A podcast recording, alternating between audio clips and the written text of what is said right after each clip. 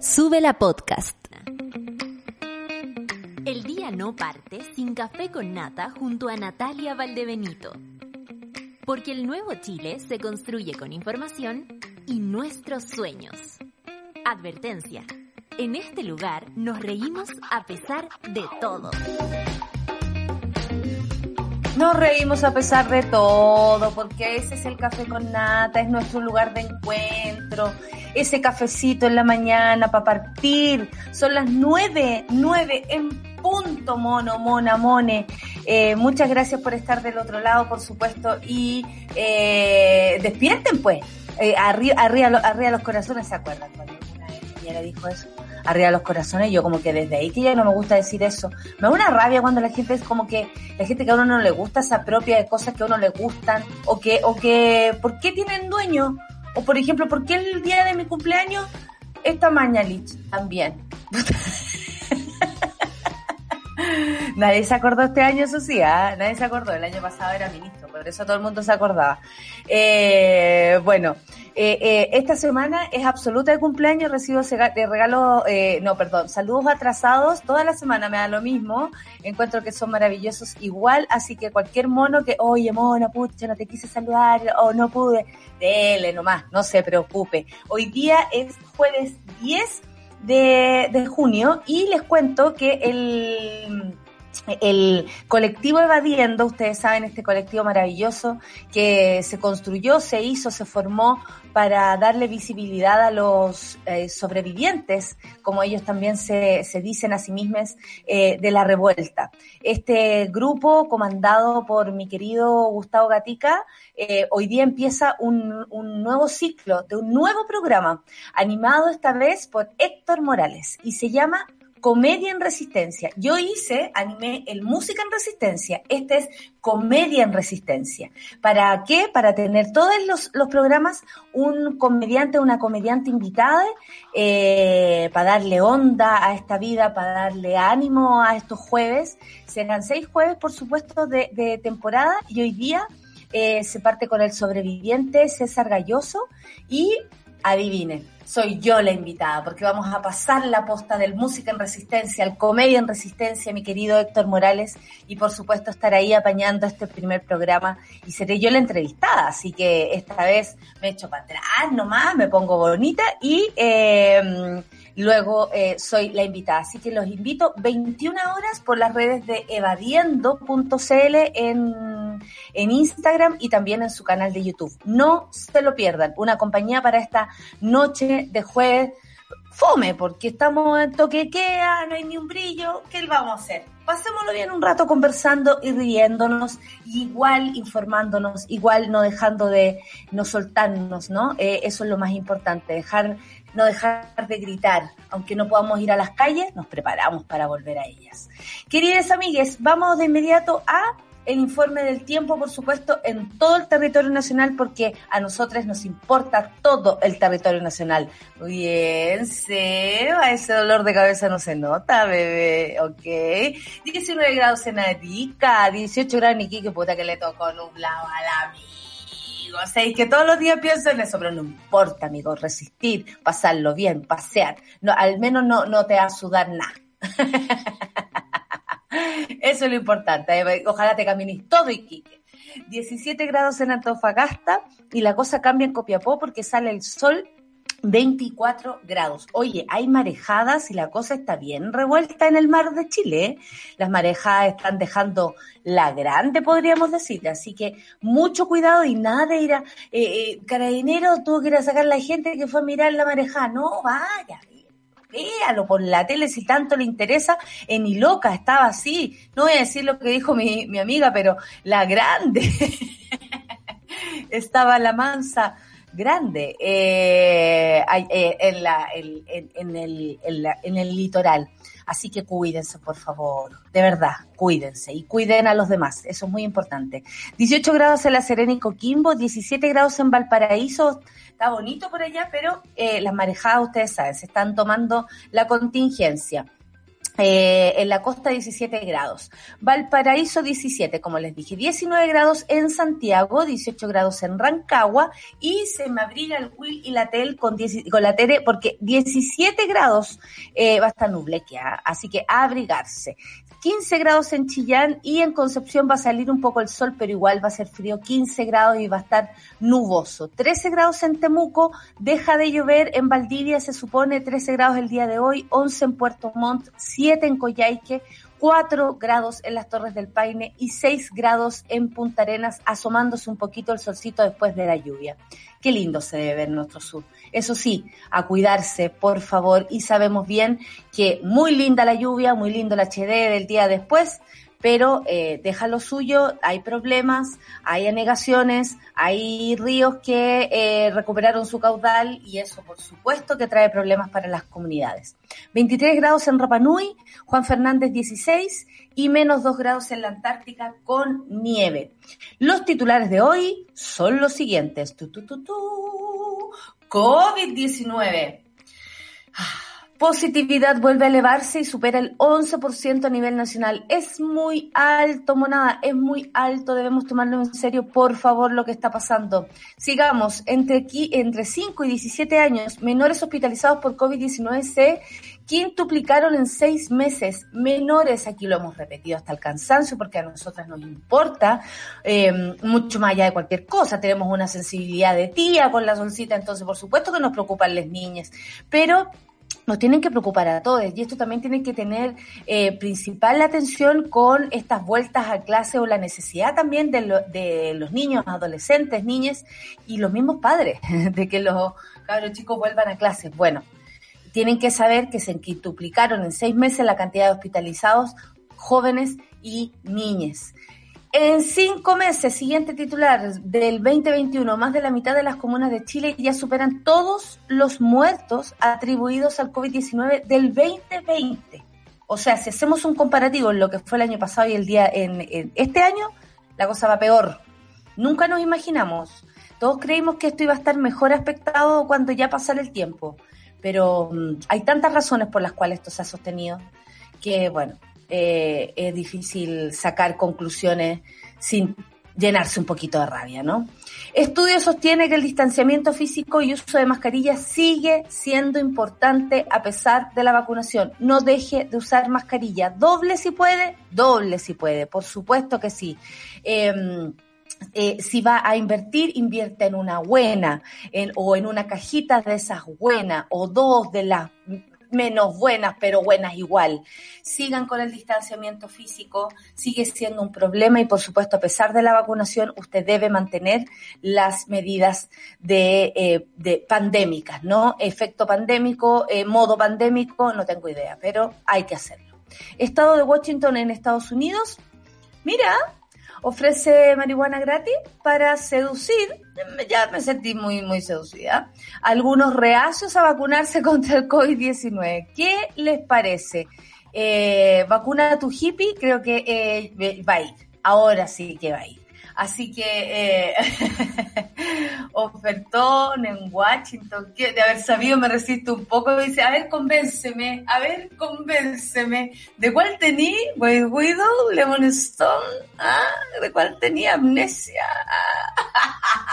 Jack Herer, ah, voy a sacar todo lo que, todo lo que sé. El AK-47, hoy bueno, eh, me acordé y me olvidé. Eh, eh, estábamos diciendo que el Estado de Washington, Estados Unidos, ofrece marihuana gratis para seducir a algunos reacios a vacunarse contra el COVID. ¿Qué me dicen ustedes? Que haya que llegar a esas, a ese tipo de seducción. Asociación Nacional de Funcionarios del INDH inicia paro indefinido. Estamos hablando del Instituto Nacional de Derechos Humanos. E inician paro indefinido. Ayer con la socita no teníamos idea de, esta, de esto y resulta que sí, está sucediendo. ¿Qué pasa? Solicitan poner fin al maltrato laboral. ¿Cómo es posible que dentro del Instituto Nacional de Derechos Humanos se, se, se declare esto? Y bueno, y además dijeron que la dirección del organismo transparente el gesto, el gasto, perdón, en asesores, porque al parecer harto asesor, pocas medidas. Está buena esta noticia, ¿eh? Eh, Sergio Mico. ¿Hasta cuándo seguirá Sergio Mico? eh, hasta que se vaya Piñera, ¿será esto? ¿Cuánto te echan de menos, Lorena Fríes? ¿Ah? ¿Cuánto se echa de menos, Lorena Fríes, por ahí? Bueno, pero la tenemos en Corporación Humanas. Sitio del RSH presenta fallas y pide a usuarios regresar en los próximos días para terminar el proceso. Estamos hablando de... Eh, ah, del registro social de hogares. Eh, eso estoy aprendiendo. ¿Cacharon cómo leo las bogas? Estoy leo las bogas de mis amigos. Hemos llegado a un alto grado de confianza y complicidad. Claro que sí, a pesar de las, a pesar de las pantallas a pesar de las pantallas. Bueno, para que lo sepan, el registro social de hogares presenta fallas, el sitio, y eh, se dice que eh, hay un avisito ahí que dice que, oiga, vuelva los próximos días para terminar el proceso. Ayer unos amigos míos estaban haciendo esto del registro social de hogares y la verdad es que entre que se aburrieron y se preocuparon porque nunca, nunca quedaban ahí en la lista y después hay un trámite que dice eh, continúe más adelante, digamos, y tú podéis dejar como el, el trámite en stand-by. De todas maneras, lata, lata que exista esto, porque no debiera pasar, ¿no? Estamos hasta el cuello y más encima el sitio falla, con lo que cuesta a veces conseguir internet, un computador o en el celular, más lo que cuesta hacer los trámites. No puede ser. Piñera planea gira por Europa. Los jueces alcanzó encuentro con Bachelet y en recta final de su mandato. ¿Para qué se irá a pasear? No tenemos la menor idea. ¿Cómo le va a ir? Menos. Que le vaya bien, no sé. Y eh, Mastercard desiste de patrocinar. ¿Se acuerdan que ayer dimos las marcas que estaban eh, comprometidas con patrocinar la Copa América en Brasil? Eh, claramente, bueno, Mastercard eh, no les obliga, me gustan esa, ese tipo de frases antiguas, añejas, desistió de patrocinar la Copa América. Dijo, no, nosotros aquí no nos metemos. ¿Qué me dicen ustedes? Bueno, las marcas pueden decidir y como hablamos ayer, pues, la historia la historia cobra y no es menor. Hay algunos que no se quieren involucrar con lo que podría llegar a ser eh, algo muy terrible, por supuesto, en estos tiempos de pandemia. Oye, vamos a escuchar a un Minoco que por lo menos a mí me encanta, Anderson Park, con Kendrick Lamar. Esto es Dints. Me encanta Anderson Park. Un, me abraza esta mañana. Café con nata en suela. Gracias, amigo Luis. Gracias.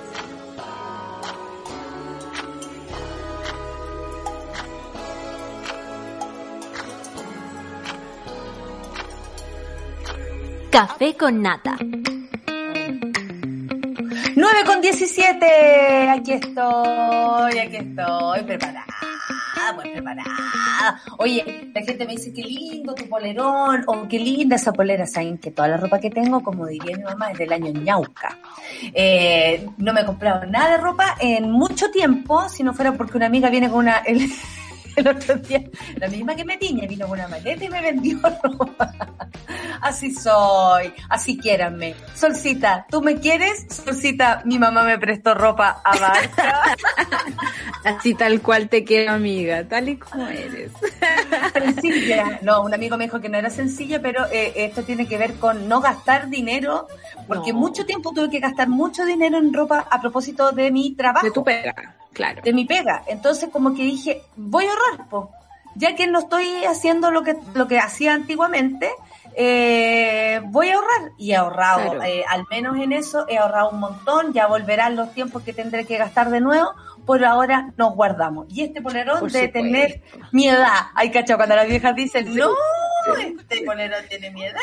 Sí, más este viejo que el hilo negro. Más pues, viejo que el hilo negro, claro. este no es un año para comprarse ropa, creo, hay que gastar lo que hay. Yo lo que ya le decía a la gatita. peineta estos días, porque, eh, también le da atención con eso, con comprarse una prenda, cuando llega se emociona, o por último se siente feliz que le haya llegado ropita interior, ropita interior, ahí tengo que hacer una, eh, eh, una, una buena inversión. Yo invertí en pijamas deberían estar por llegar en este momento porque a mí me, me regalaron para eh, cómo se llama para mi cumpleaños. Y estoy muy feliz porque además son muy bonitos y los amo y por supuesto los voy a usar 20 años. obvio. y en realidad me los regalaron para que votara los que tengo, porque francamente, como decía mi mamá cuando era chica, se van, se van parados, se van, se, eh, se ponen, se van duros a, a, la lavadora. porque yo me enamoraba de los pijamas y no me los sacaba jamás. No sé si le venía a ustedes eso. Sí, me pasaba mi mamá. De cabra chica. Claro, pasaba por aquí así, ¡paf! y me los sacaba y los iba a lavar, ¿cachai? y, pero, ¿quién me sacó el pijama? Y era como, que lavarlo, pues. Pero si ya se, se, fue, se fue solo, hay que lavarlo. Y toda la cosa. Bueno, Solcita, siempre tratamos de hablar algo que no tiene nada que ver con nada, precisamente porque eh, Chile está viviendo situación bastante complicada respecto a la pandemia. La positividad vuelve a elevarse, supera el 11% a nivel nacional. El indicador también subió en la región metropolitana de un 12 a un 13% y el MinSal confirmó estas últimas horas 5.369 nueve casos nuevos y la triste cifra, por supuesto, de 37 decesos inscritos en las últimas jornadas, que por supuesto sabemos pueden ser más, pero aunque fuera uno, es muy importante hacernos parte del dolor de estas familias que están sufriendo la pérdida de uno de sus integrantes y algunas familias incluso de uno más de sus integrantes. Así que siempre, siempre, siempre nos vamos a hacer parte de esto porque nos preocupa, porque nos duele y porque sabemos que incluso hay personas que, por ejemplo, están viviendo el trance de la pérdida de hace un año atrás a propósito de sus familiares que han fallecido con COVID. Entonces no podemos soltar esa sensación de dolor, aunque sea una lata, aunque sea pesado, aunque, aunque nos duela, no podemos soltarla, porque, porque no nos podemos soltar entre nosotros, porque eh, ser empático tiene que ver con eso con no pasar de largo por estas cosas que en algunos medios, por lo menos a mí me parece que ya lo dicen como una costumbre. Y yo no me voy a acostumbrar a dar un número de muertes diario como si fuera cualquier cosa. Bueno, eh, las cuatro regiones con mayor positividad, Solcita, son eh, la Araucanía, los ríos y O'Higgins, eh, también, por supuesto, con la metropolitana. Eh, por supuesto que preocupa, por supuesto que da rabia, da lata todo lo que ocurre, porque se pudo haber evitado, siempre se puede evitar. Y mira, las hospitalizadas en este minuto son más de 3.000, son 3.279. Y cáchate, porque nosotros hemos ido revisando eh, en paralelo así como va creciendo o cambiando la cifra de eh, quienes están con ventilación mecánica. Hoy día son 2.804. ¿Te das cuenta cuánto ha, ha, incrementado? Son 300 personas más por último que hace una semana atrás y eso es caleta, porque no hay 300 camas de UCI donde puedan estar, como, como dicen bien los doctores, con la dignidad que merece cada enfermo y cada enferma y cada enferma de este país. Entonces, preocupa, por supuesto, porque además eh, está sobre el 96-97% de la ocupación de camas y ayer decían queda como una cama por región, una cosa así, como para sacar un cálculo. Era bien terrible, pero hay que saberlo así, hay que decirlo. hay que hay que decir la verdad, sobre todo porque, como decíamos ayer a propósito del accidente cerca de Chañaral, eh, no están las condiciones para recibir rápidamente a las personas con la dignidad que merece y también con el trabajo técnico que requiere una hospitalización. Eh, por lo general, sí, las camas se desocupan y se ocupan durante el día, eso lo están tratando de decir los directores de hospitales. Eh, tú sabes que. Es móvil, es móvil la cosa. Claro, el director de la posta central, no, aquí no tenemos tantos problemas, pero bueno, era la persona que quiso negarse a, atender por detrás a la gente pasando la ambulancia y por detrás iba eh, quedando toda la, la grande. En la región metropolitana quedan cerca de 30 camas, lo cual es muy complicado porque como yo te decía, pasan siete ambulancias por afuera de mi casa. O sea, yo me imagino siete ambulancias llegando al Hospital de la Chile, siete ambulancias llegando a la Clínica Santa María, siete ambulancias al, JJ, en fin, un montón de cosas. Eh, y, ponen en riesgo también eh, la psicología del personal médico. Eh, Alberto Duñac, en la conferencia que hizo el lunes a propósito de, del estado del coronavirus en Chile, dijo que tenían ganas de aumentar las camas a cerca de 5.000 durante la próxima semana, que es francamente el momento en que vamos a recibir aún los rezagados de, los contagios del Día de la Madre, más los feriados y el pase de movilidad. Eso se viene en ahora este viene el padre.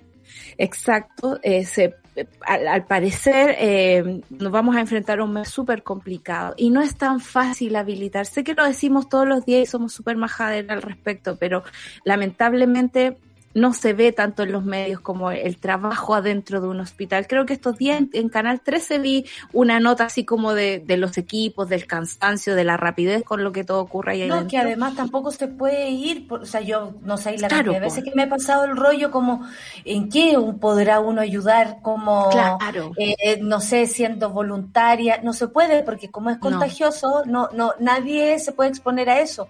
O, o, darles alegría o andar transmitiendo, no sé, con un micrófono, me imagino yo, que es lo que yo podría hacer.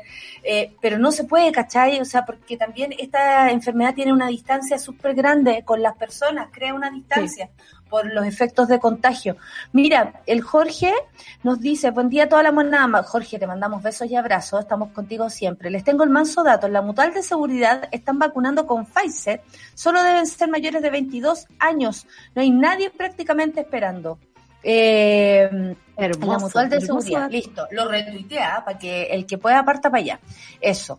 Oye, Sol, eh, entre 5 y 17 años, menores hospitalizados se quintuplicaron por en estos últimos meses. Los ingresos de menores de 5 a 17 años de edad eh, eh, están hospitalizados, ¿no?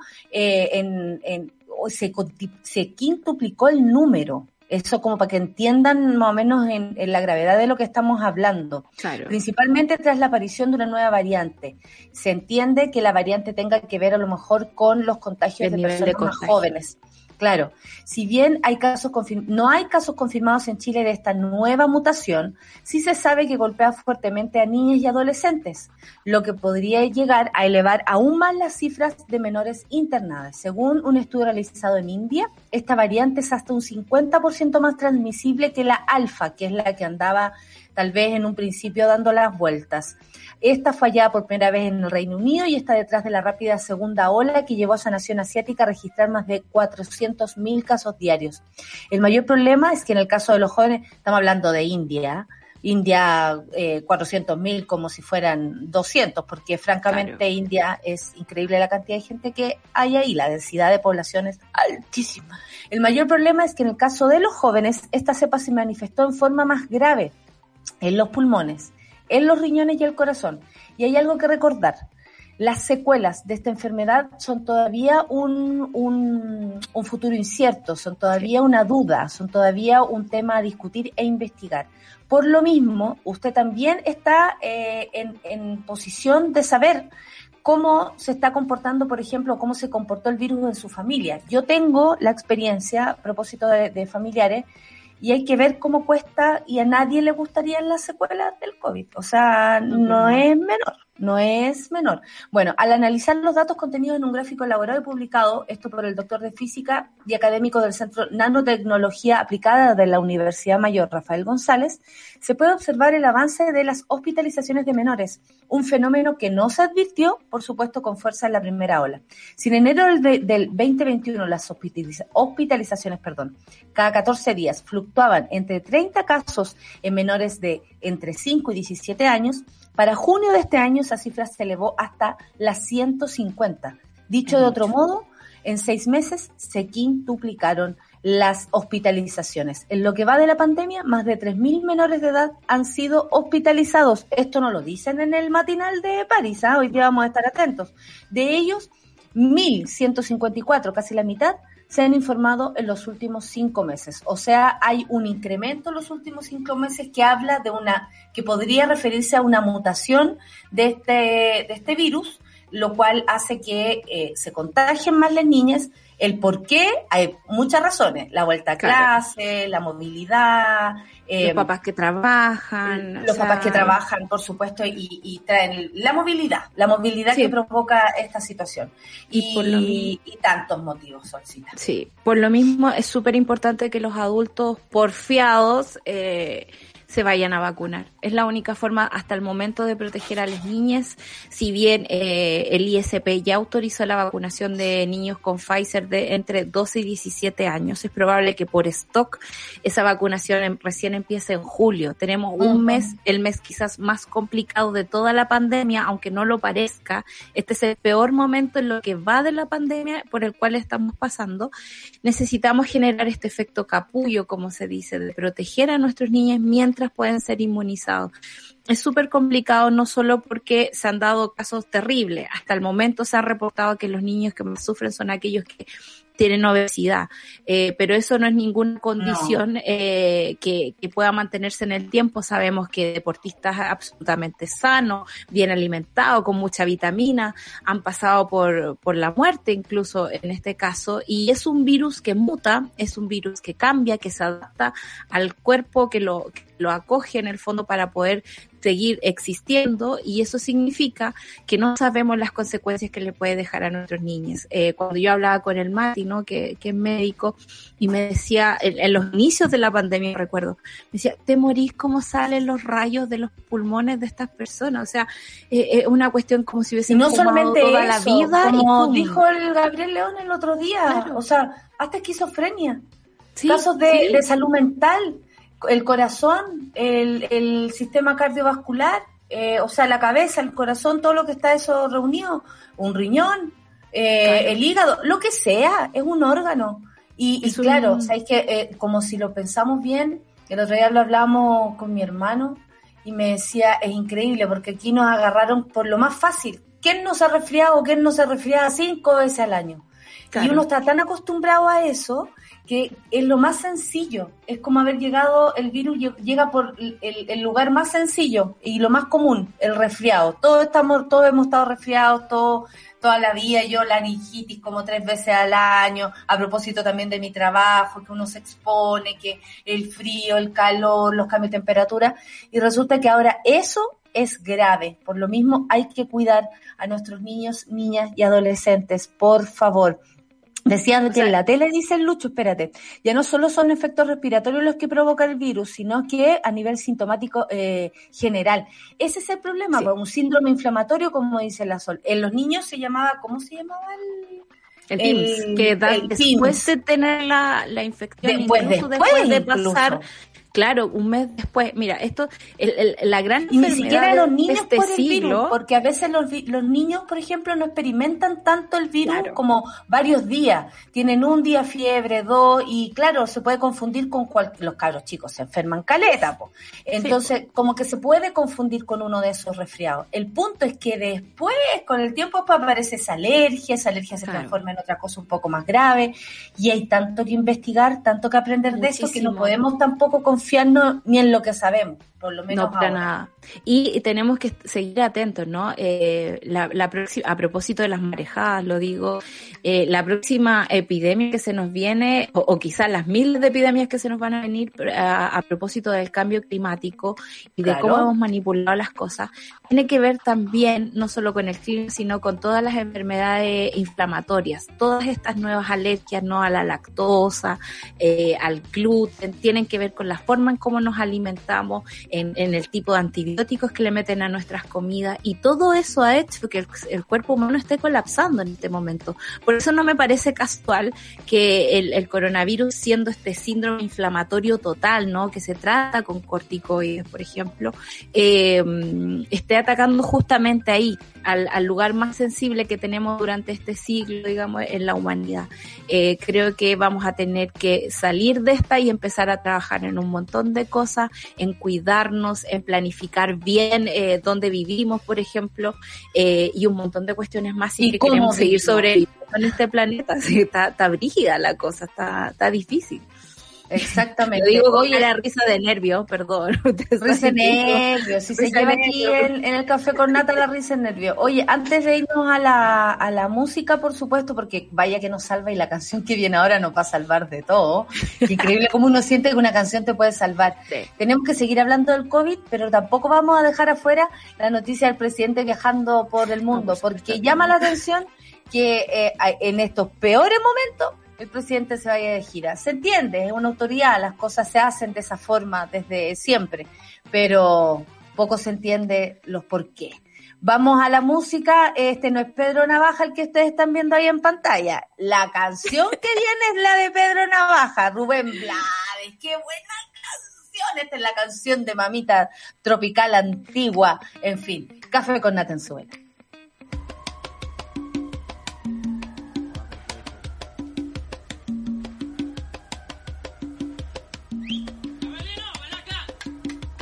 Por la esquina del viejo barrio lo vi pasar. ¿Estás viendo? Sube la mañana. A todos los intolerantes a la lactosa les tengo una excelente noticia porque ahora existe una rica solución. Llegó el nuevo manjar y leche condensada sin lactosa. Esto todo de Nestlé. Todos esos amores prohibidos de la cocina ya no son prohibidos. Vuelve a disfrutar de esos panqueques con manjar, el pancito rebosando de manjar, un rico país de limón con una cucharada de manjar con el mismo sabor de siempre, pero sin malos ratos. Ingresa a recetasnestle.cl para reencontrarte con eso que tanto te gusta, te gustaba y ya no puedes. Este domingo 13 de junio podrás elegir a tu gobernador o gobernadora regional en la segunda votación que se realizará en 13 regiones del país. Esta vez serán solo dos candidatos por región. Conócelos en elecciones2021.cervel.cl y elige el país que quieres. Servicio Electoral de Chile, CERVEL. Estamos de vuelta, Solcita, por aquí, por aquí. Oye, súper importante esta noticia porque en cinco meses del 2021, más de la mitad de las comunas de Chile ya superan a todos los fallecidos atribuidos al COVID-19 en el 2020. O sea, se supera en mortalidad, digamos, las comunas, eh, eh, ciertas comunas en lo que fue el año pasado. De las 346 comunas del país, 187, es decir, el 54.4%, ya se registran más fallecidos que el año en que en todo el año 2020 producto de la pandemia, mientras que 79 de las 187 duplican a más de sus muertos durante los primeros meses de este 2021. Si bien eh, avanzado el proceso de vacunación en Chile, ha permitido frenar el ingreso de adultos mayores a las unidades de cuidados intensivos, porque eso bien lo sabemos, así como también reducir en gran porcentaje sus muertes producto del virus, no lo tengo tan claro, hay una gran cantidad de personas rezagadas, especialmente menores de 60, que se han contagiado y hoy copan los hospitales del país. De hecho, este lunes el MinSal informó que Chile superó los 30.000 fallecidos, eso lo sabemos hace rato. Eh, y a lo que se suma además que eh, mayo de 2021 superó los 4.000 decesos atribuidos al COVID-19 que se, que se posicionó como el segundo mes con más fallecidos durante toda la pandemia. Otro dato, hace exactamente 365 días, el 9 de junio, eso fue ayer, del 2020 se registraba el día con más fallecidos de toda la pandemia. ¡Ay, qué horror! Fueron 262 personas fallecidas entre confirmados y sospechosos, cifras duras y aún más crudas al analizar la situación a nivel comunal y local. Las cifras de decesos confirmadas por el Departamento de Estadística e Información de Salud del DEIS al 3 de junio da cuenta de en cinco meses cinco meses de nuevo, ¿ah? del 2021 más de la mitad de las comunas de Chile ya superaron a todos los muertos atribuidos del COVID del año pasado. Eh, esto es súper rudo escucharlo, leerlo, vivirlo, sentirlo, pero es así. Lo importante es saber que hay también un estudio que sostiene que el distanciamiento físico y el uso de la mascarilla sigue siendo importante a pesar de la vacunación. Expertos, no, no es a pesar de la vacunación, es con la vacunación. Eh, expertos de la Universidad de Carolina del Norte indicaron que las infecciones, hospitalizaciones y muertes continuarán aumentando si precauciones como la cuarentena, cierre de escuelas, distanciamiento y uso de mascarilla se levantan mientras aún la, población no ha sido vacunada en su generalidad, ¿no? Tenemos que recordarles, amigues, no dejen las medidas de pandemia que, han, que hemos aprendido durante todo este tiempo. Distanciamiento social, no hay para qué estar tan cerca si no es necesario.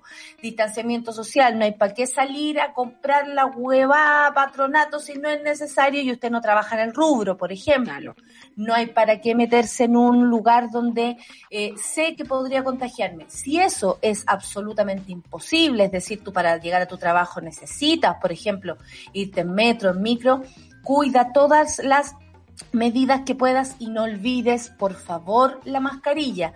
Doble mascarilla, triple mascarilla, mm, eh, escudo protector, eh, máscara astronauta. de astronauta, máscara de lucha libre, la que queráis, pero te tienes que poner algo que te proteja porque no se pueden cambiar las eh, medidas que hemos aprendido a propósito de esta pandemia que nos ha hecho aprender cosas nuevas, vivir de una forma diferente, pero hay que ponerle cara nomás. Y así se pone, con la cara tapada. Exactamente, súper tapada, no le va a tapar ningún chakra, como dijo esa doctora Oh. el otro día en el sur. Yo decía, el resto de la ropa le tapó todo el chakra, porque la mascarilla, francamente, y pasa? prueba. La respuesta es absolutamente no. Porque tú con esto tapas el quinto chakra y luego a... Porque habla así como si te estuviera contando un cuento, weón? ¿Qué Entre pasa? medio bosque además, o sea, con, bosque. es- con espacio para, para poder ser libre, libre Claro, soy. desnúdate la Eh, paso, desnúdate la paso. Claro, sí, no, me, me parece absolutamente terrible ese tipo de personas. Y ustedes saben que yo no tengo mucha paciencia con los, ni los antivacunas ni los antimedidas sanitarias. No. Eh, sobre todo por este tipo de, de datos que nos llegan del fallecimiento. Si uno mira, por ejemplo, en el 2020, Fu- Futrono tenía cero muertes atribuidas a COVID. Y en lo que va del 2021 ya son 16. Me imagino que en un lugar pequeño, cuando aquí empezamos en Santa Cruz, por ejemplo, con, con las primeras muertes, mi mamá me decía, el señor del taxi, el señor de no sé dónde. Uno se, se, se le acerca, digamos, el, el, el gran problema del COVID en, en estos casos. Y hagan su prueba. Eh, de repente nos acostumbramos a ponernos la mascarilla con, ¿cómo se llama? Con lentejuela o algo que combine con la Ah, no, ropa.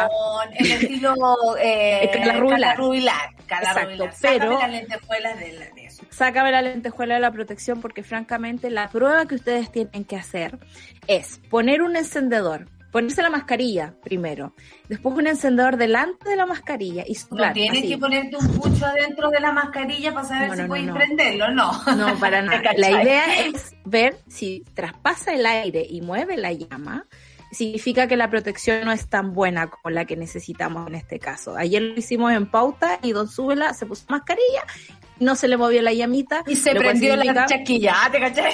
No. o sea, las cejas. dices, ¡ah! Y quedó sin Eh, cejas, pero está bien. Ah. Está bien. Tienen que. Lucho se nos pone ahí sensible, ¿eh? Perdón, no, no, no es personal, Lucho, no es Ah, personal. Lucho, ¿le crees?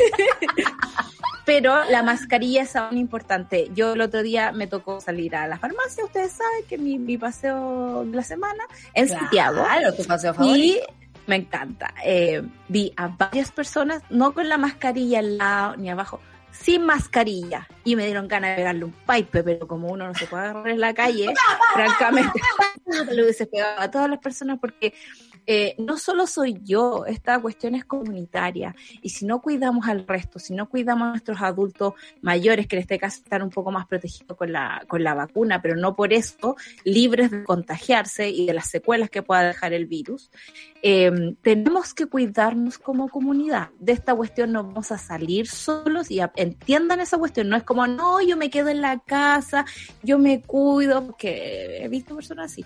Me cuido, no, no me voy a vacunar porque yo no creo en esas cosas. Francamente, me parece de un egoísmo tan grande, tan grande, que de verdad a veces merecemos la extinción. Yo, yo eso... mi- Que llegó mi que llegó Sí, para eso me Salazar. pasa. Es que no Oye. desayuno. Ah, debe ser por eso. Y el olor a pan amasado No, te tiene, te tiene eh, absolutamente revolucionado. Oye, amiga, hay varias noticias importantes que no quiero dejar pasar. La Asociación Nacional de Funcionarios y Funcionarias del Instituto Nacional de Derechos Humanos, ANDED-H, inicia paro indefinido. Solicitan poner fin del maltrato laboral. No puede ser posible este titular, ¿ah? y que la dirección del organismo transparente el gasto en asesores. Eh, exigimos, dijeron a la dirección del Instituto Nacional de Derechos Humanos, transparentar el gasto en asesores. Los recursos son, todo, son de todos los chilenos. Esta es una de las peticiones realizadas por la Asociación Nacional de Funcionarias y Funcionarios Defensores y Defensoras de Derechos Humanos del Instituto Nacional de Derechos Humanos, organismo que inició un paro indefinido cuando más lo necesitamos. Bueno, en Twitter pueden seguirlos también y la agrupación cuyos integrantes trabajan en el órgano central, unidades estratégicas, finanzas, administración, estudios y protección de derechos, indicó que como sindicato inician un paro indefinido de actividades. Una de las demandas prioritarias es el fin del maltrato laboral y mal uso de recursos públicos del mismo instituto. Graves situaciones de desorden administrativo. Eh, agregan también un abierto abandono al cumplimiento de la normativa interna en la ejecución de procesos de requerimiento por parte de la dirección. Eh, hay varios puntos. Ah, perdonen, me salté algunos. Graves, eh, como decía, grave situación de desorden administrativo, incumplimiento de los deberes del empleador para con sus funcionarios y funcionarias, generando una sensación de desconexión y despreocupación por parte de la, de la dirección. Tres, abuso y discrecionalidad en los procesos de movilidad y promoción de personas. Cuatro, un abierto abandono al cumplimiento de la normativa interna en la ejecución de procesos y requerimientos por parte de dirección. Cinco, inexistencia de medidas concretas que permitan cubrir el menoscabo de remuneraciones de, trabajadoras y trabajadores que han asumido al costear operaciones institucionales, pese al enorme ahorro de presupuesto presentado en la solicitud de información hecha por esta asociación en cuanto a consumos básicos de la institución. Sexto, una práctica constante de persecución y distracción de las debilidades a, eh, debilitadas áreas de soporte, perdón, mediante auditorías, cuando contrariamente estas deberían ser fortalecidas. Siete, la inexistencia de una política de personas que, eh, claro, de personas que incluye, entre otras cosas, un inmediato proceso de nuevo encasillamiento. Bueno, eh, ellos subieron una carta, eh, pueden leerla, ahí está la declaración de Asociación de Defensoras y Defensores de Derechos Humanos eh, por parte del Instituto Nacional de Derechos Humanos. Me parece súper grave, pero súper necesario que esto lo hagan. Muchas gracias por poner en evidencia lo que está ocurriendo, por ser valientes, por dar la cara, por exigir, porque si pertenecen a un, a un lugar donde se, se respetan o, o se pide respetar los derechos humanos, eh, se trabaja para eso, no es posible que en la interna no, no sea así. Así que vamos a estar súper atentos a eso porque francamente ¿eh? no se puede No puede ser casa herrero cuchillo palo, francamente, pero sabemos también que la situación de derechos humanos en Chile es bastante delicada y no me... Eh, no me llamaría la atención que existiera este tipo de amedrentamiento por falta, dejación o lo que sea, por, por sobre todo por parte de Sergio Mico, que es lo que los funcionarios del Instituto de Derechos Humanos decían al menos en sus denuncias en Twitter, eh, que este notable como abandono de deberes con respecto a sus propias obligaciones, a las auditorías internas y cosas así, sobre todo la discrecionalidad de mover eh, personas, digamos, a su antojo. Yo creo que todo, eh, es como que están viendo todo lo que se puede hacer y no se hace. ¿Cierto? Como siendo un instituto tan importante, una entidad tan importante de este país, con las violaciones a los derechos humanos que hemos vivido, que no se hagan cosas y que dentro, y como que se haga tiempo, ¿no? Que no se tomen decisiones a tiempo y que más encima hayan eh, situaciones adversas dentro de la institución. Claro, es muy, muy, muy grave, así que vamos a estar súper atentos y ustedes también, a estar atentos ahí a seguir lo que está pasando con el paro indefinido de los trabajadores y trabajadoras del Instituto Nacional de Derechos Humanos.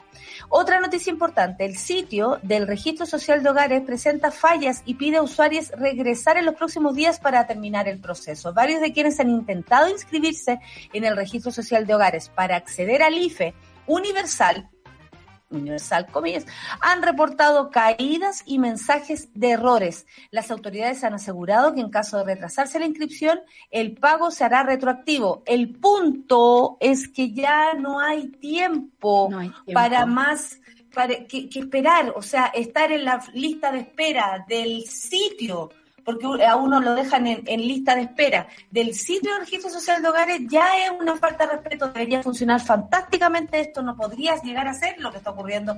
Eh, eh, una merma más en lo difícil que es vivir en este país cuando se quiere pedir ayuda más encima. Por supuesto, me parece que aquí el gobierno no puede ahorrar en servidores, tiene que comprar el mejor software, tiene que dejar de comprar el Lejopin, francamente. Ustedes saben que los registros de las cosas que pasan en el Estado a nivel virtual eh, no tienen una, una, una continuidad en cuanto a los distintos gobiernos que han pasado por aquí. Como que todos los gobiernos les dan por cambiar el servidor esas cuestiones y francamente eso hace mucho más difícil para las personas ingresar al registro social de hogares que es tan importante en estos momentos. Mañana en el Super Ciudadanos va a estar la Yanet Jara, pasamos el dato porque van a hablar del registro social de hogares, cómo inscribirse, cuáles son los Lamentablemente no salió autoridad de la comuna en la cual se estaba presentando. Pero, pero ya viene, yo tengo en el futuro, francamente. Vamos, Yanet. Vamos, Janet. Vamos, Janet. Y eh, deben saber también que estamos contigo. Exacto. Los hogares que califican para la ayuda del registro del ingreso familiar de emergencia son aquellos que per cápita perciben 800 mil pesos líquidos. O sea, si usted tiene una familia de cinco personas y usted gana, no sé, no soy buena para las matemáticas, perdón, no, pero dos millones. No, pidan eso nosotros, nosotros somos del lado, eh, ¿cómo se llama en el colegio? Cuando te dejaban en el lado. Somos humanistas. Eh, nosotros somos humanistas, literatura. Yo, yo, perdí mis matemáticas porque yo quería estudiar astronomía. Hasta tercero medio fui de plan científico. Hasta que te dijeron que, que tenía ya álgebra y todas esas cochinas. No, tuve una profesora que no me dejaba eh, hacer preguntas y francamente ¡Ah! mucho bullying en el colegio. Oye, el otro día y yo me cambié. experiencia en, las redes sociales. Yo eh, estaba haciendo una pregunta y ah, súper honesta a propósito del ministro de, de, de, ¿cómo se llama?, de Educación, que dijo que estaban al debe en los lugares municipales, los centros educacionales municipales y todo. Yo dije, bueno, avísenle al ministro que él está a cargo de eso, como para que no le eche la culpa a otras personas. Y apareció una educadora diciéndome que yo era ignorante, que por qué no sabía algo así, que antes de preguntar debía saber y todo. Yo le dije que raro que a una educadora no se le pueda preguntar o no tenga ganas de responder, cuando se supone que el ejercicio es preguntarse cosas, no tenemos por qué saber todo y si ella tiene más información, debiera compartirla. Al rato después me dice, claro, yo te explico. Y le dije, no, porque si puedo elegir, le pregunto a otra. Te fuiste mojón por el agua, como decía la Nieves. Claro, no, no estamos para no estamos para eso, porque francamente, si te pueden enseñar algo, ¿por qué no te lo explican en vez de tirarte para abajo? Hay gente rara en este país. Y, esa es por eso que, que, yo dejé las ciencias cuando era chiquita, pero bueno, eh, me entretengo me entretengo en otras cosas, me pone estudiando los libros, me pone estudiando las matemáticas, yo voy a ser feliz. El punto es que eh, tiene que eh, informarse sobre el registro social de hogares, eh, tiene que inscribirse. En este momento de la pandemia nadie lo va a ir a visitar, se requiere una declaración de, de tus ingresos, pero te van a creer y en el fondo vaya a pasar al registro. Te van a creer, eso es importante. Te van a creer, te van a super creer. Vos dale, vos dale. como te digo, si una persona en la familia gana, no sé, 3 millones, pero son 8, por supuesto que el promedio no va a ser 800 mil pesos per cápita o por persona en el hogar, por lo tanto califica para una ayuda.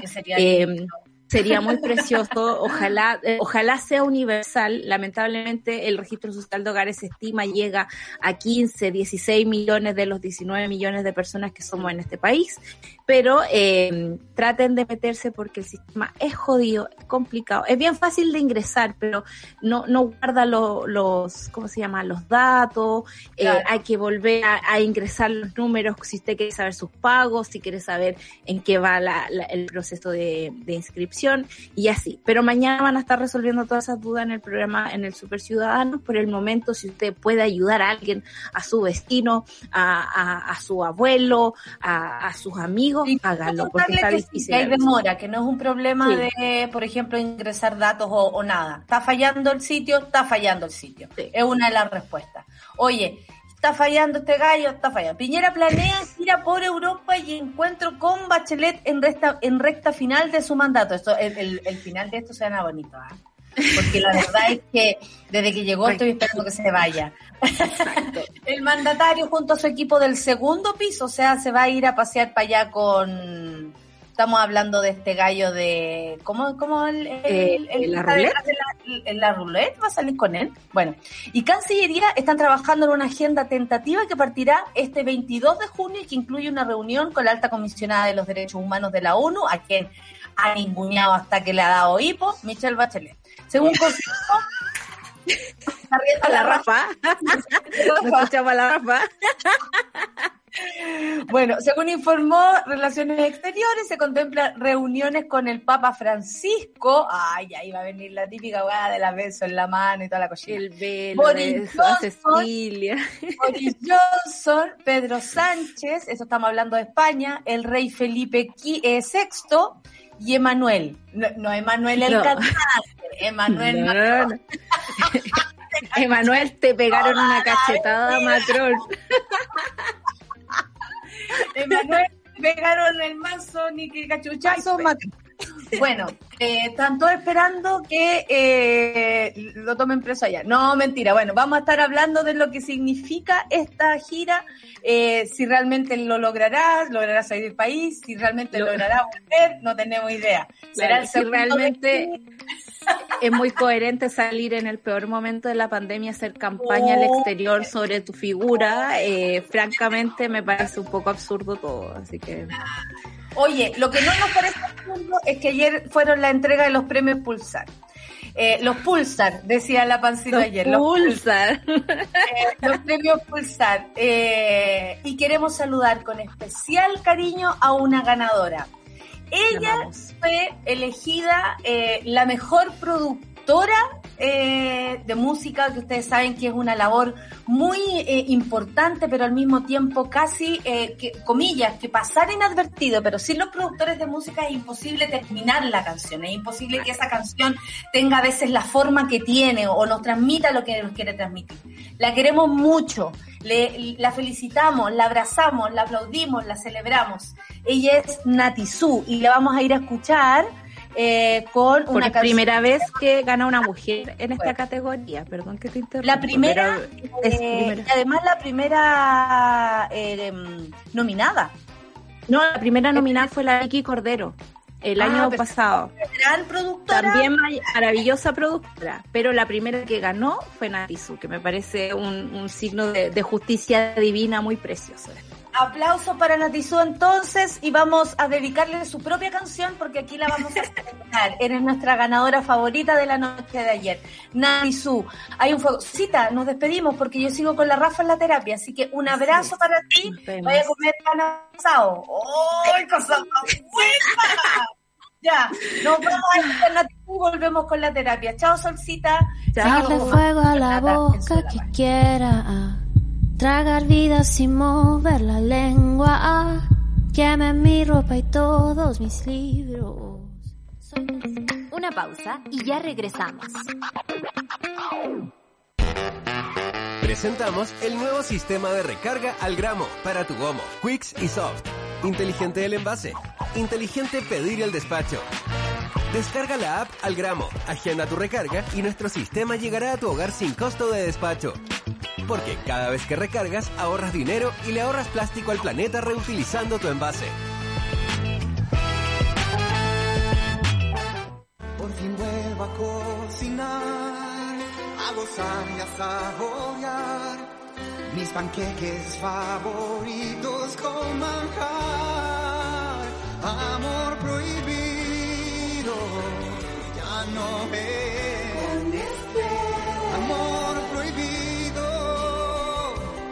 lactosa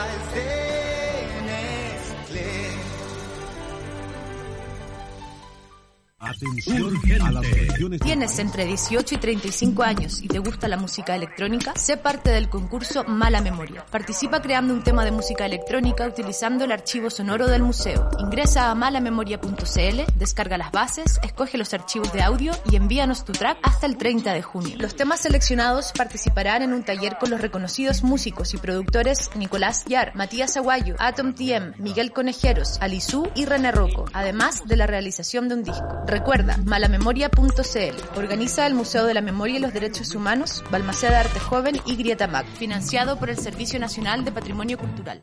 Invita, sube la radio. Las historias del nuevo Chile necesitan un medio independiente. Suscríbete a Sube la Club y construyamos juntos un nuevo medio para un nuevo Chile. Baja la app y súbete a Sube la Club. Ya estamos de vuelta en Sube la Mañana.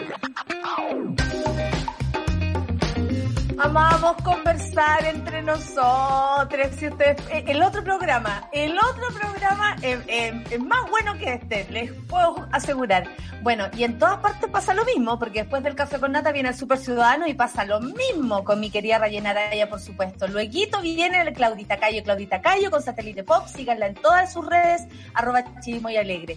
Caseritas, ¿para qué decir la trastienda de Caseritas? Con Isidoro Ursúa a las 12 y a las 15 horas, las 2.10 con mi querido Nicolás y Fernandita Toledo. Y ahora sí que sí, el amor según, según Joan Manuel Serrat con Camila, que esperamos haya recuperado, y Vicente Gutiérrez, a quienes le mandamos un beso y un abrazo, por supuesto. A todos los intolerantes a la lactosa les tengo una excelente noticia, porque ahora existe por fin una rica solución, gracias al nuevo manjar y leche condensada, sin lactosa de Nestlé. Todos esos amores prohibidos de la cocina ya no son prohibidos. Vuelve a disfrutar de esos panqueques con manjar, de un país de limón, cosa más buena, con el mismo sabor de siempre, pero sin malos ratos. Ingresa a recetasnestlé.cl para reencontrarte con eso que tanto te gustaba.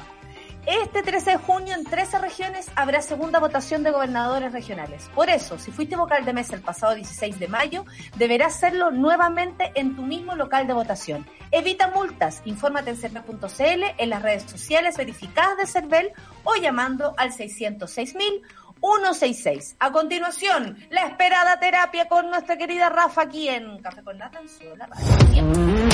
Una vez a la semana, definitivamente nos hacemos cargo de nuestros miedos, dolores y dudas.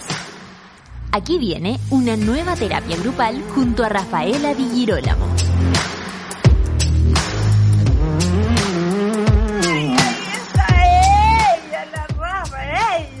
Rafaella.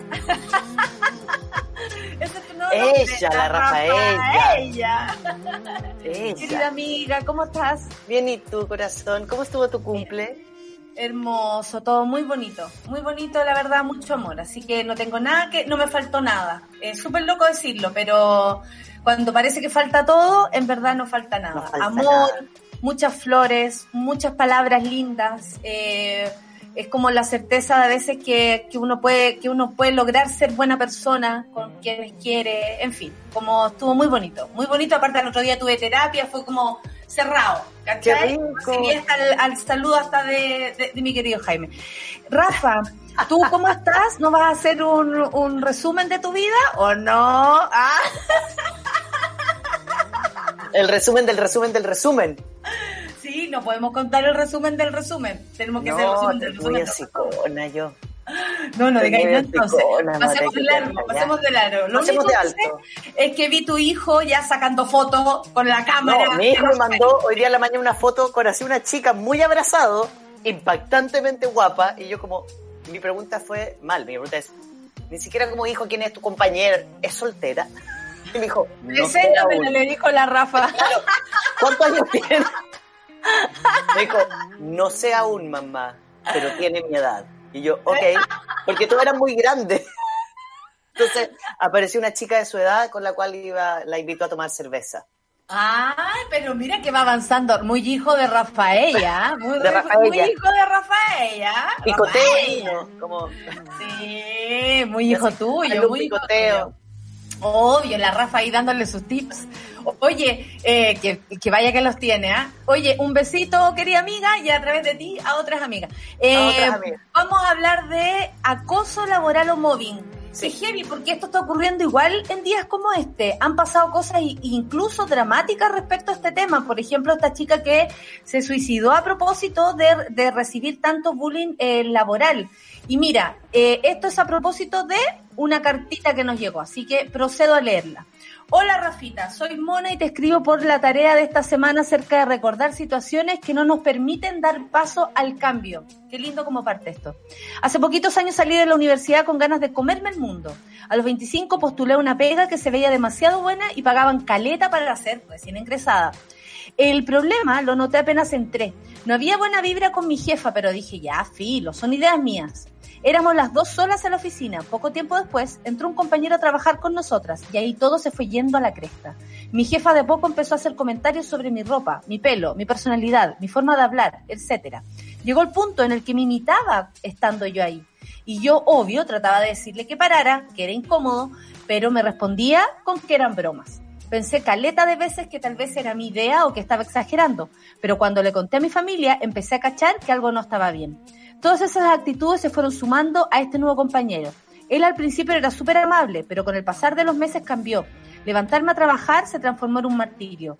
Cada día que tenía que soportar nuevos comentarios donde, eh, donde mi jefa me comparaba con trabajadoras del aseo, donde me trataba, supongo que para, para desmerecerla, ¿no?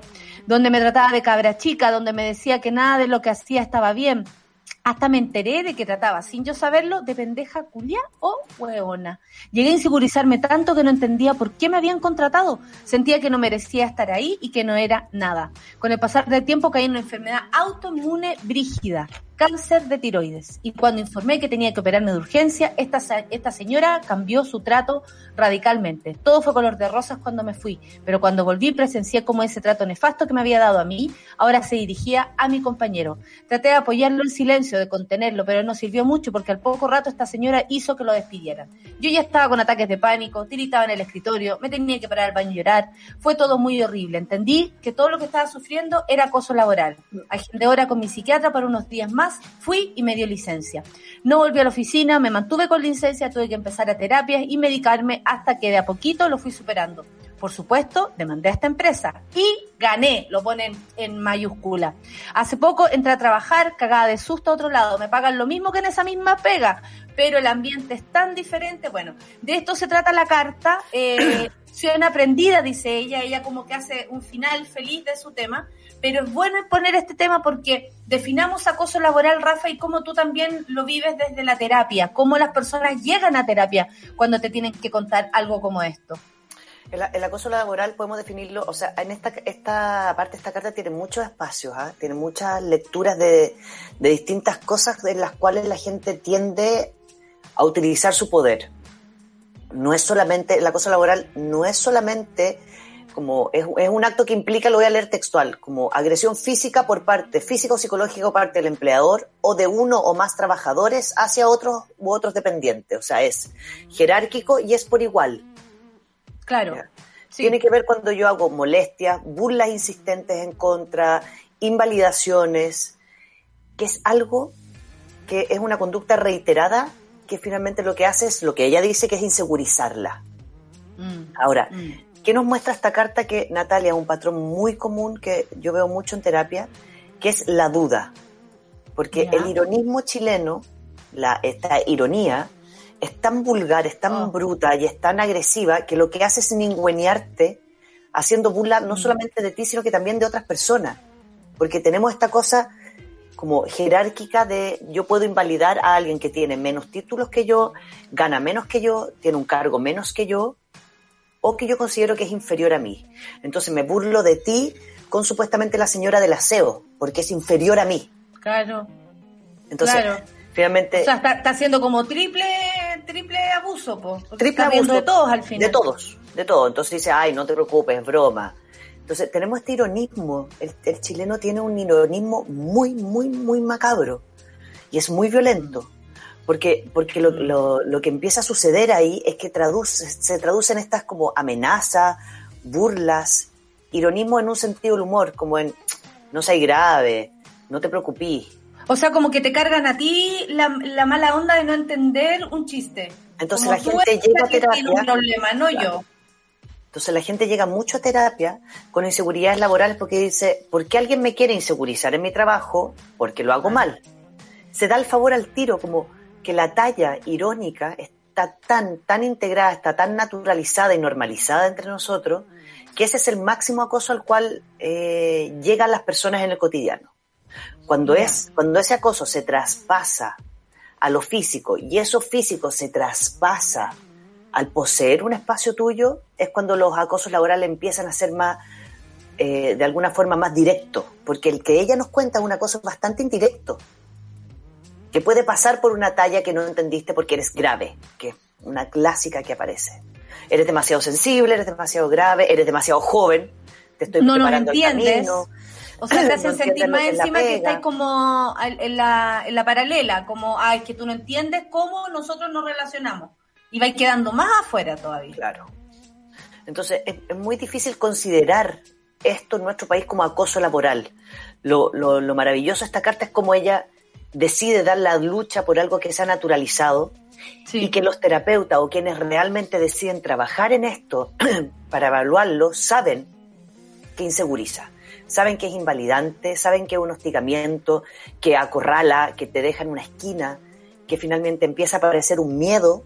Que Porque más encima uno necesita trabajar, o sea, tú estás ahí, no, no, no es como ir al gimnasio que vais como por gana.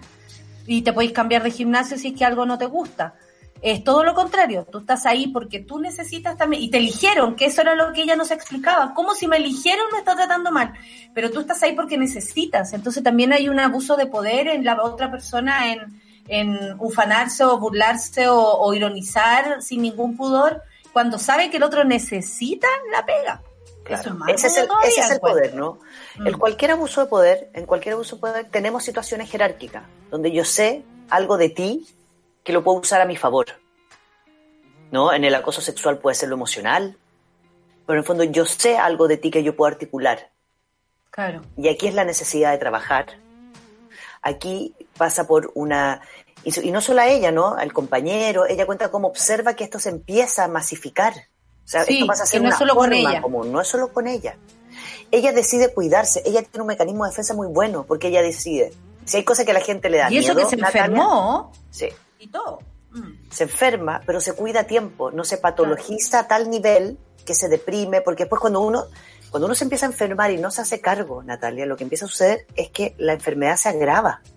Si yo me deprimo, si yo me insegurizo, todo se empieza a agravar finalmente. Es peor. Uno entra en un loop de inseguridades que, se, que va, va aumentando. No para, no para, no para, no para, no para.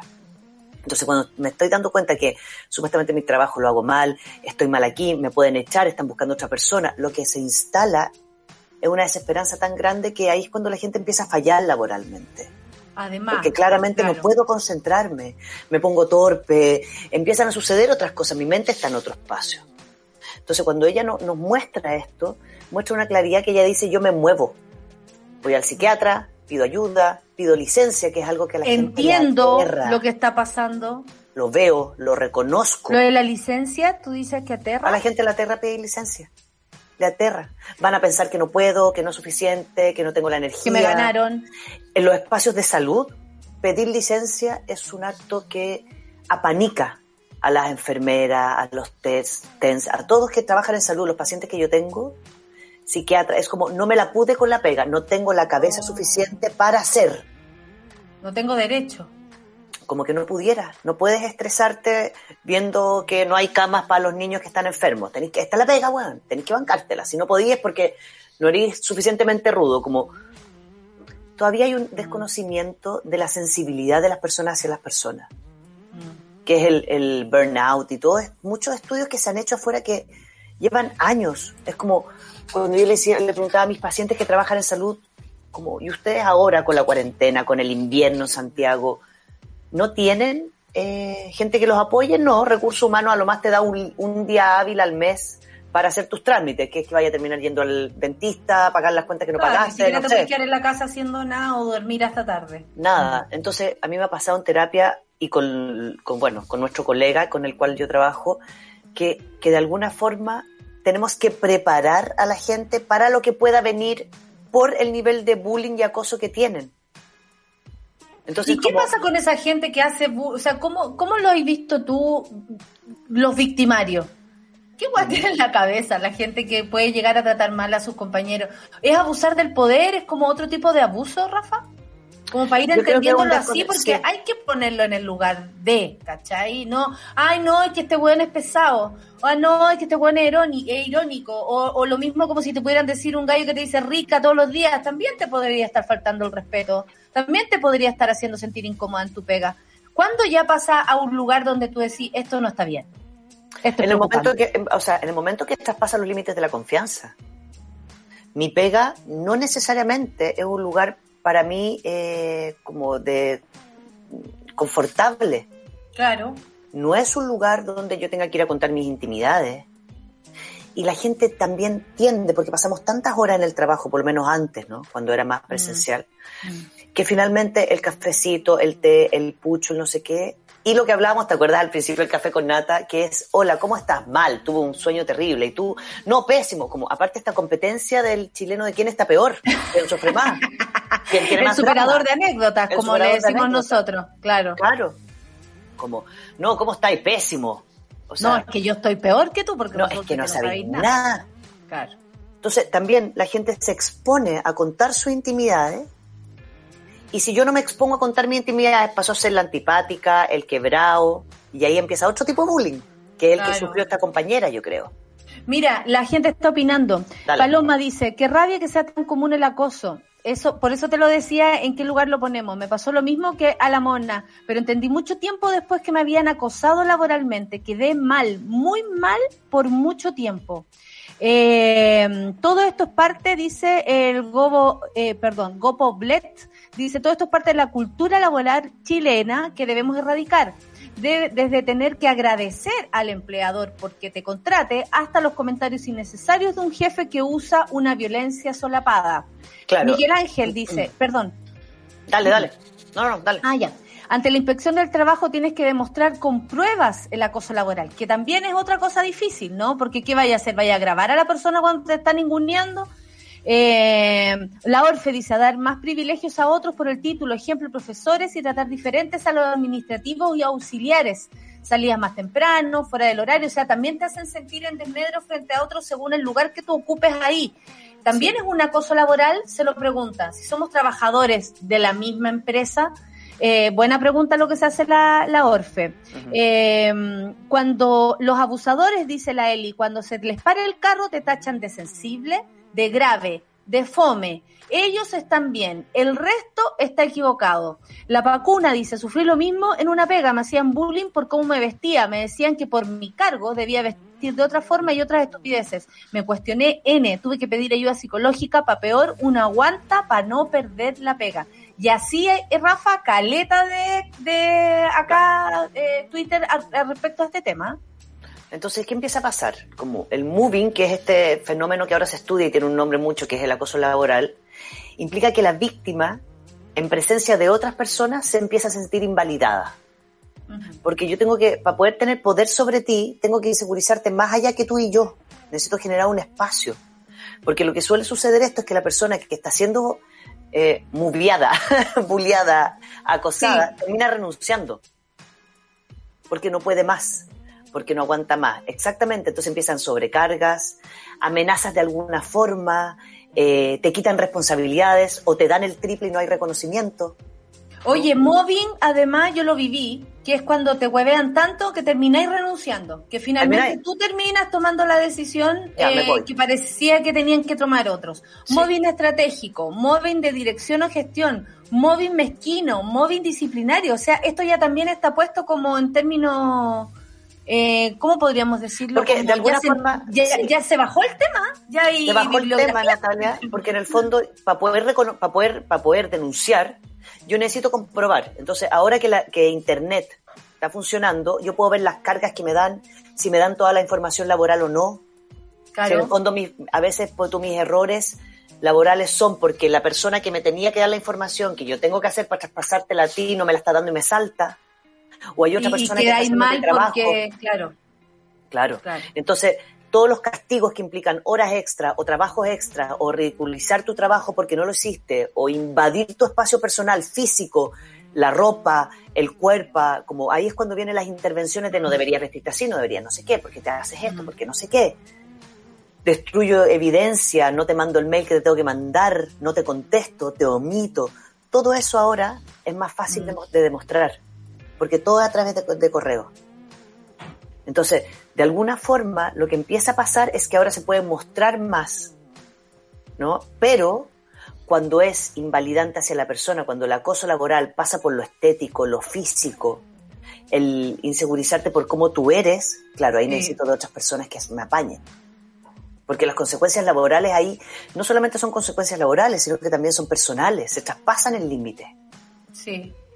Entonces la agresividad, eh, la- el aumento de enfermedades personales como Por la supuesto, si inseguridad, imagínate ir el todos los días a un lugar donde te hacen sentir mal, es como que es como vivir con una pareja que te maltrata, es exactamente lo mismo, porque no podemos bajarle el nivel de, de gravedad porque sea tu trabajo. Ah, filo, si total es tu pega. No, estáis ahí todo el día o, o, o estáis conectada todo el día.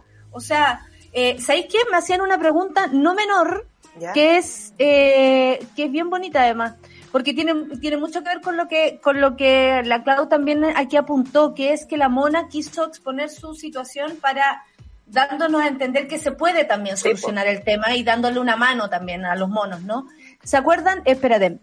eh, ¿qué se puede aplicar para, para por ejemplo, para eh, propiciar un buen, un- o sea, cómo, cómo tú puedes ayudar a que esto no suceda? ¿Cachai? Porque como víctima es difícil, pero si tú estás observando, por ejemplo, una situación de acoso laboral, o, cómo tú puedes aportar para que esto no pase. ¿Sabes qué? Lo estuve ahora trabajando con una paciente mía. Llevamos harto rato. Ella siempre, ella, ella tiene N carga laboral, mucho trabajo, y ni un reconocimiento. En las presentaciones le sacaban los nombres cuando ella la hacía. Es como que ella no existía. ¿No? ¿Qué onda esa gente? Entonces, el- el- el atre- el atre- ella quería renunciar. Y yo le dije, antes de renunciar, aunque te pongas a hacer tu currículum, a buscar trabajo, lo que tenemos que hacer es prepararte para la posibilidad como de que esto también vuelva a pasar de nuevo, ya sea porque tu personalidad, porque tocan jefes perversos, porque ha sido una pega a la raja y eres súper piola. ¿Cachai? Como no es alguien que quiera empezar a marcar la pauta, no es alguien que se quiera mostrar, es alguien que va a trabajar, le encanta tu trabajo, su trabajo lo hace increíble y aparte es muy tímida y tiene muchos temas de autoestima, entonces es muy fácil como target para insegurizarla. Entonces escribimos una pauta y llevamos harto, llevamos por lo menos tres meses trabajando en esta pauta, donde intentamos ver cómo ella puede, podía ir a hablar con su jefe y decirle como, esto quiero yo en mi pega, esto me está pasando, la carga laboral no está reconociendo, bla, bla, bla, bla. Entonces hicimos una pauta para que ella lo dijera. Qué y difícil. constantemente, muy peludo, porque Mm. constantemente ella lo que aparecía era la explicación. Como, Mm. voy a ir voy a decir, mira, lo que pasa es que a mí me parece que yo en este trabajo he hecho un buen trabajo. Mira, te muestro como, mira lo que hago, mira lo que yo le decía, tú no tienes que mostrarlo. Si ya lo saben, lo usan. Entonces, es entender que yo puedo ir a marcar ciertas pautas sin tener que dar explicaciones, pidiendo lo que deseo, pidiendo lo que quiero que como reconocimiento de mi trabajo, sin decir, sin, sin empezar en la confrontación, es que tú haces, tú no haces, es que tú no sé qué. Porque cuando aparece lo personal, ¿no? Uno tiene que decir, esto es personal, esto es trabajo, aquí está el trabajo, aquí está lo otro. Porque si me empieza a afectar mi vida, si yo empiezo a dormir poco, si me voy con la angustia, si llego a la casa y se me, o sea, si llego a la pega y se me aprieta el colon, Claro. Digo, o salir ya te aquí va hay algo llorando para la pega, no. o en el baño, la gente se encierra en el baño a llorar, Sí. es demasiado. Entonces, cuando empiezan a aparecer conceptos como eres demasiado, demasiado sensible, demasiado no sé qué, tú como que tú eres un error, tu personalidad es un error en este trabajo, es el minuto de cuestionarse qué crees o acá. En un ¿Sabéis que espacio mí- donde mi ser no pertenece y no está siendo reconocido. Y al mismo tiempo se me está cuestionando quién soy y cómo lo hago. Mm. Pero no me dicen arreglémoslo o sabéis que te superviso por acá o no es que esté haciendo algo mal lo estoy haciendo bien y sobre eso me están cargando más encima. Yo creo básicamente que quien hace bullying, quien está en estos lugares es gente que, es lo que hablamos como de nuevo, esta, esta sensación de que el poder me permite como adueñarme de los estados emocionales de otras personas. Es un error muy grande, por eso eh, nos reíamos nosotras, me decía mi jefe que ahora quiere que le diga líder. Como, ¿Líder de qué? Si es insoportable el weón, si un... ¿cachai? Díganle Como la- supermercado. como Oye, la serie de eh, Office. Díganle supermercado mejor. El, el ¿cómo se llama? ¿Sabes que yo aprendí algo alguna vez en una terapia que tomé? Eh, y es que uno tiene que tomar en serio lo que siente. A mí me ayudó mucho esa terapia a entender que, por ejemplo, ¿lo sentiste? Sí, yo sentí que esto no estaba, pero era tanta mi inseguridad respecto a lo que yo misma estaba sintiendo que no tomaba en cuenta mis pensamientos ni mis sentimientos sí tomarse en serio. Si algo te duele, es real.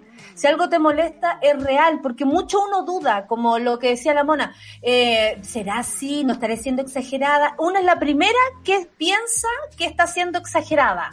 Y resulta que no, po. Una es la primera en darse cuenta que algo te está afectando. Claro. Y eso no está, ¿cachai? Como que a mí me ayudó mucho esa vez, y, y lo puedo compartir acá, que es tomarse en cuenta, es tomarse en serio. Es como cuando decía, una amiga te cuenta algo importante y tú lo consideras. Sí. Lo mismo contigo mismo. contigo. Ahí es cuando te digo que esta, esta mona tiene buenos mecanismos, porque se empezó Claro. a cuidar. Claro. O sea, ella no estuvo cinco años sosteniendo esto, la gente lo sostiene por cinco, cuatro, tres, dos años. O sea, menos mal la generación nueva le gusta moverse harto de espacios y de lugares. Claro, como, claro. como sentir que esto no es lo único, que puedo hacer otras cosas, que puedo reinventarme. Como hay una generación que está mucho más atenta a esto, que tiene mucho menos miedo que antes frente a estas situaciones.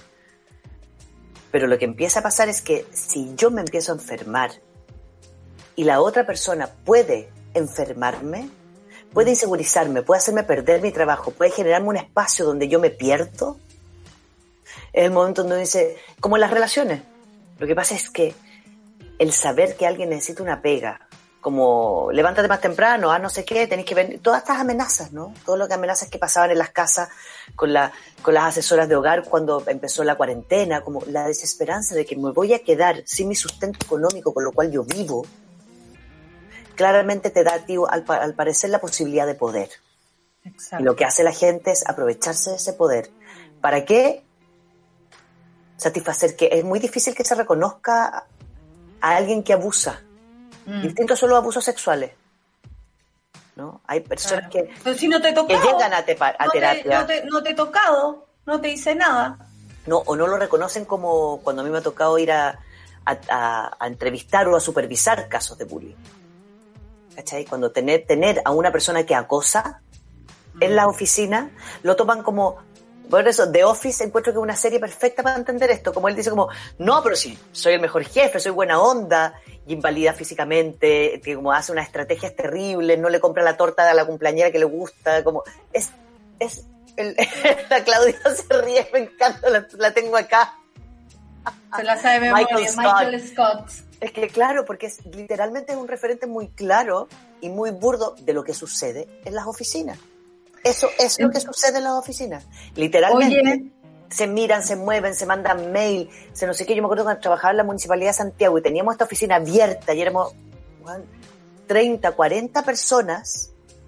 El chat se disparaba y uno miraba como entraba alguien y no sé, demasiado guapa, demasiado escotada, demasiado no sé qué, demasiado rara, demasiado na, na, na, Demasiado, demasiado- demasiado. siempre como el foco es otra persona, porque aparte no tenemos la libertad de ser seres humanos en Chile, Claro. no tenemos la libertad, como hay, hay que pertenecer, hay que pertenecer a ciertas normas, entonces si tú te sales de esa norma, ¿no? Si tenéis pechuga y mostráis el escote, eh, quieres lograr algo con eso, siempre hay una maldad Claro. atrás, Claro. siempre hay una maldad. Y lo mismo Y si el chiquillo usa eh, pitillo y se le nota el traste. Lo Y mismo. se quiere mismo. pintar o Claro. quiere llegar con la boca pintada, es como, oye, Oye, pero querida ¿dónde? amiga, ¿Cuándo? tenemos que ir terminando, te voy a hacer moving a ti. Te tengo que mover de aquí Sí, y la media hora un recibir a una... Oye, espérate, que la que viene a continuación cerramos la terapia CIA. Eh, una, yo creo que es una niña símbolo del, del acoso laboral. Perdona, querida amiga, pero tenía que decírtelo. Cuando te vi dije, bueno, con ustedes la niña símbolo del acoso laboral. Rayel, Araya. Querida.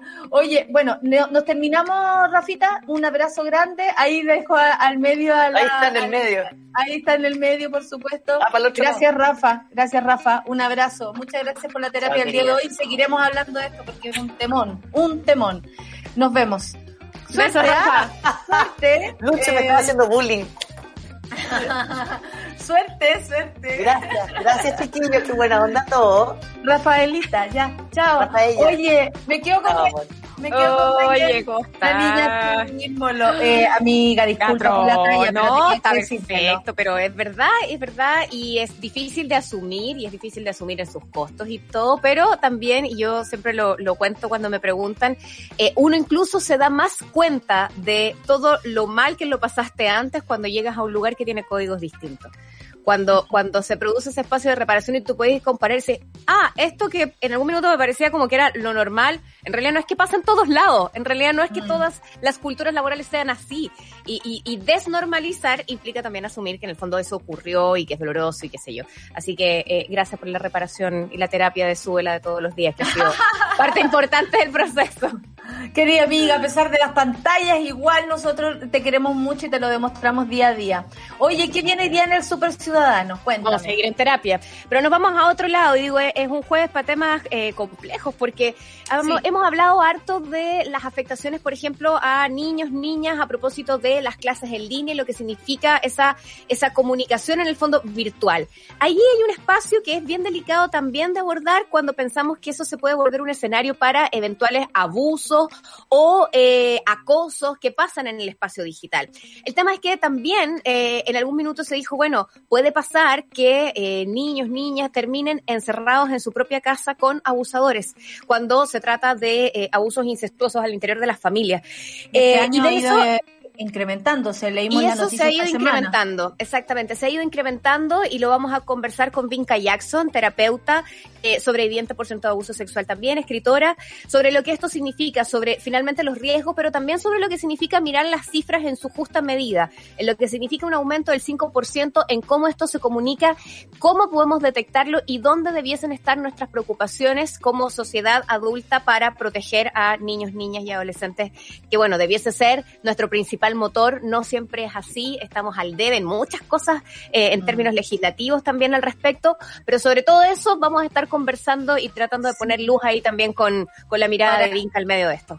Para construir una sociedad de cuidado, no solamente lo más próximo, ¿no? Que todos nos cuidamos entre todos, esa es la idea. Y a nuestros niños y adolescentes con mayor razón.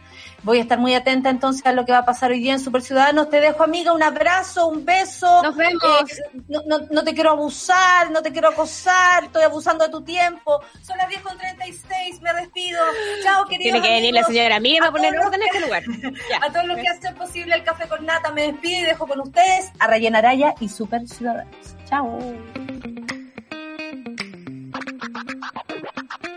Eso fue Café con Nata junto a Natalia Valdebenito. Tu dosis para partir el día informado y muerto de la risa. Revisa este y otros capítulos en subela.cl o en nuestra app.